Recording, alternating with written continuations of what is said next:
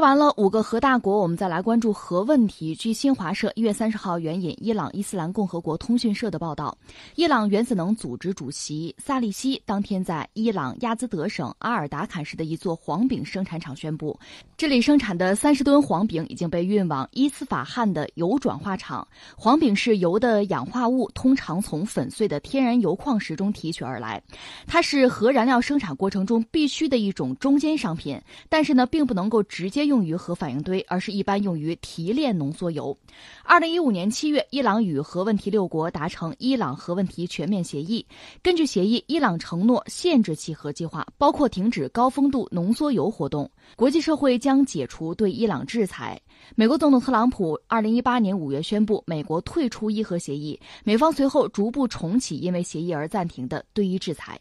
你看这伊朗有几天我们没关注，现在人家自己干了一件事情，重新吸引了整个世界的关注哈。关于伊朗呢，我觉得最近三件事值得说，一个是他们还自己搞了一个防务展，就是展示自己最新的这个武力和科技哈，看见各种各样的飞翼布局的这个无人侦察机啊，还有很多东西真的是那种所谓先进和原始是混搭的一种感觉。就伊朗现在这个状况，嗯，但伊朗的整个的军事工业并不让人觉得很乐观，因为我记得前段时间胡塞武装曾经用伊朗的这个无人机，也可能是他们走私的啊，是不是伊朗主动给的不论哈，用那个无人机去攻击呃一些就沙特联军的目标，但是没有成功。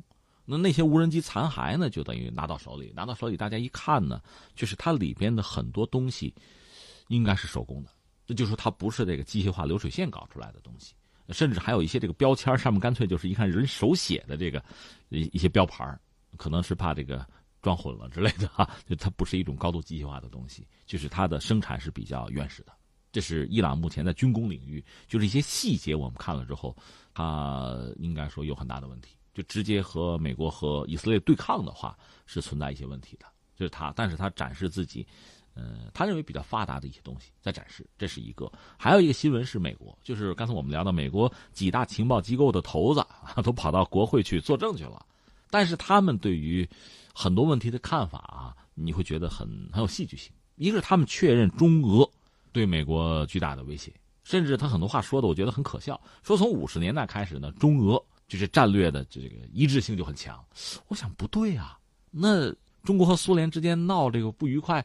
大家又不是不知道，是吧？每个中国人一说都是什么三年自然灾害啊，苏联撤走专家，这不都知道这个事儿吗？然后这个边境对峙，这不一直这样吗？怎么就一致了呢？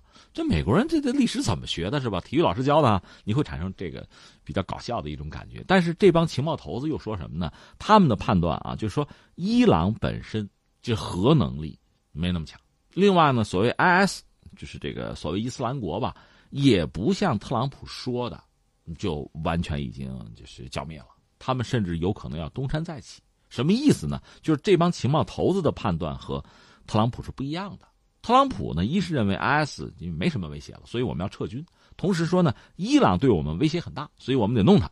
这是特朗普的态度。而这帮情报头子的想法和他正好相反，所以特朗普又怒了，在推特上就骂说：“这帮人就意思就是说，怎么那么这就图样图森破是吧？太年轻，幼稚。”啊，你们想法太幼稚，跟我想的不一样。要不是我啊，就 他这套逻辑。再关于伊朗的新闻，就是这条你说的，这可是伊朗自己干的，不是别人对他的猜测。就是黄饼，刚才你也谈到，它是一种这个油的氧化物吧？它是一种就相当于是原材料，用它呢再去提炼这个真正的核材料，就是这个有相当的浓度或者叫风度的这个核材料。一般说来，你要是发电，这个纯度啊就不需要太大，但是你要做武器，武器级的油。那它的风度或者叫纯度就应该比较高了，百分之八十什么的，百分之九十，就这么一个状况换句话说，从你这个纯度上可以判断你要干什么。但是，这个事情肯定是一步一步做的，饭是一口一口吃的。你先到百分之五、百分之十、百分之二十，才能到百分之九十，肯定是这样的。所以说，伊朗现在要干什么，那大家不得而知。重启核计划，就算是重启核计划，它有一个民用、商用和军用。就武器，这是两个不同的范畴吧？只是人家做了一个姿态。你看，美国制裁我，美国退出了原来那个伊核协议啊，我不高兴了，我也可能要退出伊核协议。你看，我做一个动作，我动手了，他就无外乎向世界喊话，向美国喊话，当然也包括向欧盟、向中俄喊话，就是这么一个姿态。那他接下来会做什么？其实估计啊，根据事态的发展，美国的回应他会做调整。只是现在通过这个方式呢，引起大家的注意，渲染这个事态的严重性。就因为你们这个事儿对我有伤害，对我不尊重，所以我呢就要做一点事情。这个事情也让你们不舒服，让你们焦虑。这个事儿不要回避，我们得想办法。实际上，这也可以看作是伊朗在谋求某种就是对话，呃，这种可能性哈，在这个方面做的一点工作吧。只不过这个做法本身呢，显得是就比较自我了。顺便说一句，伊朗的核计划其实也是一波三折，他搞核计划是比较早的，但是呢，呃，美国和以色列对他搞核武器是非常担忧的。这我们要说到以色列，以色列因为是一个就沙漠中的仙人掌，它就在中东，它周边这一圈基本上都是敌对的国家。所以他高度的警惕和担心，一个是他得有，就自己要有核武器。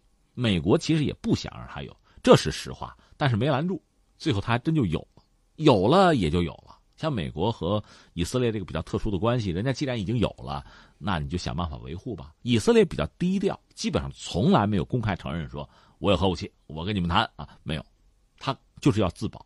有了这个东西之后，依然不放心，因为在他看来，周边很多国家。他觉得就是那种什么那个强人政治之类的，有时候不讲理。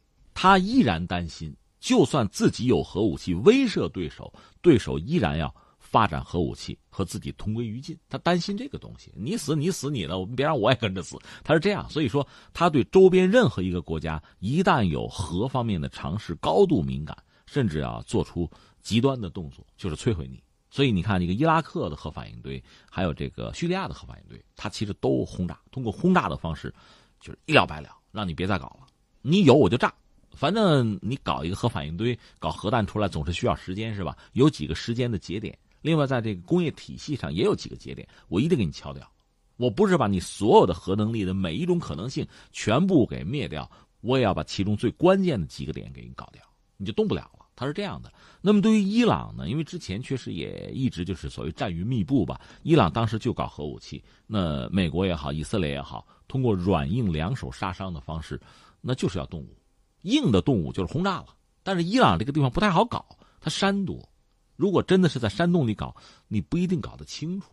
所以软的那时候就比较有效，就是通过病毒，这个大家都知道吧？就那个蠕虫病毒、阵网病毒，通过那个东西对伊朗的核设施进行了攻击。因为伊朗自身的工业不是很发达，它要搞就比如离心机，它有大量的离心机。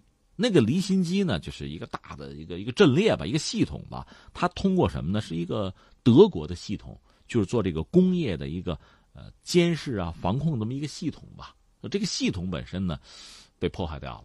被阵网病毒破坏掉了。就是说，在伊朗人眼里呢，离心机在正常的运转，那非常多，不是每个人看一台，不是这概念，就监控嘛，一看没问题，在正常运转。而实际的情况是，已经超速运转，就毁掉了，就通过阵网病毒呢，毁掉了伊朗的一部分核设施。由此是不是还造成了放射性的核污染？因为在山洞里边嘛，其实不得而知。到现在这个事儿后果多严重不清楚，但伊朗肯定是遭到打击了。这个打击不是用飞机轰炸的方式，而是通过这种病毒的方式。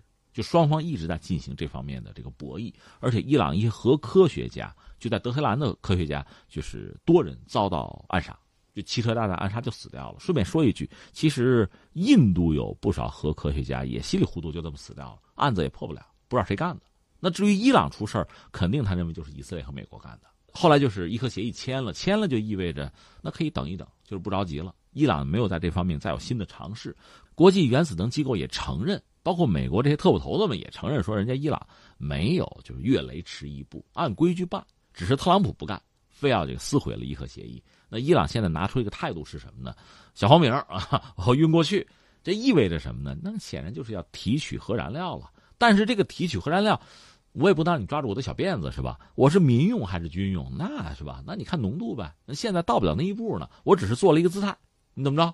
就是这样一个样子吧。但这个事儿本身显然对美国、对以色列肯定传递了一些相对强硬的信号，对欧盟也是一样哈。那问题在于以色列和美国会怎么回应？如果是以前，比如奥巴马时代呢，可能真的就就谈就对话。但现在恰恰是特朗普。而且，以色列的内塔尼亚胡现在也遇到这个政治上的危机，也不排除他把国内的矛盾转移到国外去。所以，有没有可能以色列通过军事手段来打击伊朗的核设施。这种可能性，我倒觉得不能排除。那能不能够理解为，伊朗现在这一系列的活动会导致地区安全的形势发生巨变呢？呃，其实巨变早就已经开始了。从美国撕毁伊核协议，就等于说是推倒了多米诺骨牌的第一章。因为你撕毁伊核协议，对伊朗来讲就很尴尬了。主要这个事儿是美国伊朗之间的事情，那美国不玩了，伊朗你你自己咬着牙玩，那也没有什么意义啊，那就是自缚手脚。但是你如果你也退出伊核协议的话，又正中美国下怀。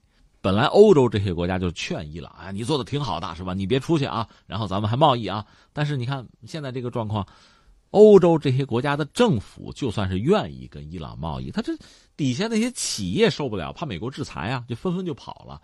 那伊朗什么也得不到啊，那你口惠而实不至，你说服不了我啊。所以这个根儿还在伊朗和美国之间怎么对话。那美国说对话也行，开条件吧，开了一堆条件，十几个条件，大家一看。你这这都答应了，丧权辱国、国将不国不现实嘛？那美国不想跟你谈，那等于说最终是想颠覆伊朗的政权了，等于是这样。那伊朗也就无路可退，通过这种方式呢，也算是回敬美国吧。这也是伊朗一贯的风格。那下面还可以考虑在波斯湾、在霍尔木兹海峡做些事情呢，比如派军舰在那儿演习啊，或者说做做什么检查呀，也不排除这种可能。嗯，现在最新的情况就是，一个欧盟希望用以绕开美国制裁以挽救伊朗核协议的支付机制，已经是准备就绪了。但是因为欧洲国家之间的分歧，面临着重重阻挠。就是啊，这就是所谓口惠而实不至。你跟我承诺许的很好，最后你自己，你别跟我解释你们里边有什么分歧，我不管那么多，最终是我什么也没有得到啊，那我当然就不干了。伊朗现在就是这么一个状况。